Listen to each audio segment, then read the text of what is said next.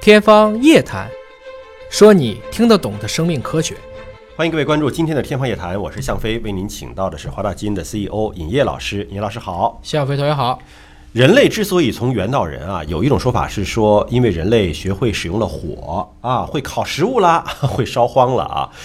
澳洲的野猫竟然也学会了用火， 它离变成人是不是也不远了？因为火太多了，现在这个动物们遇到火的机会比以前要多太多了。不害怕了，对因为以前人类使用火还有驱赶大型猛兽的作用，对吧？你现在野猫都会用火了，这个呢，实际上是在塔斯马尼亚大学的，这个是在澳洲下面的一个岛。那么这个科学家呢，实际上和昆士兰大学的两个生物学家一直在研究澳大利亚野猫。嗯，他们发现啊，这个是两三百年的历史，已经让澳大利亚野猫发展出一套非常狡猾的捕猎技巧，嗯比如说定位野火，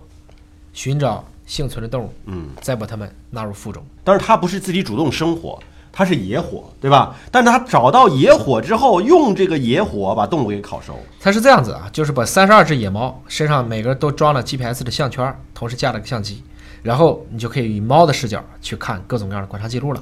后来发现野猫，哎，在远处就能看见野火。几周以后，长途跋涉到火灾现场，把那些无处藏身动物一扫而光，然后嘖剔着牙人家就走了。嗯，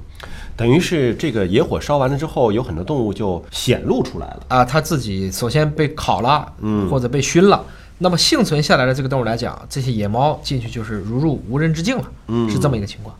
当然了，这些科学家还没有发现这猫怎么发现野火的，他们发现有一只野猫直接跋涉了十三公里，最后走到了火灾过后的一个森林，那肯定不是看到的，而且路径是非常直接的，就是直直的怼过去的。那估计是闻到的吧？那这个很难说呀，现在还没有研究明白，十三公里啊，对，啊，然后他们就怀疑呢，是不是这个 GPS 装置出了问题？也有人说啊，它是不是跟《狮子王》那个样子，就是我是平地看不见，我就爬很高的地方去眺望，然后发现相关的一个踪迹。不光是火灾啊，沙漠当中的大雨呢，有的时候也会把一些小动物驱赶出来。野猫呢，也会利用这种自然的天气啊，呼朋引伴的啊，甚至是带着大猫、带着小猫啊一块儿，呃，在大雨过后去打猎。对所以它很会利用自然带给它的这些猎物。猫科动物始终是目前的生物界当中最具有捕猎技巧的一种陆生生物了。但是你知道，澳大利亚的野猫其实只有两三百年的历史啊，这个就等于是后代进它到，本来对吧没有这个猫的。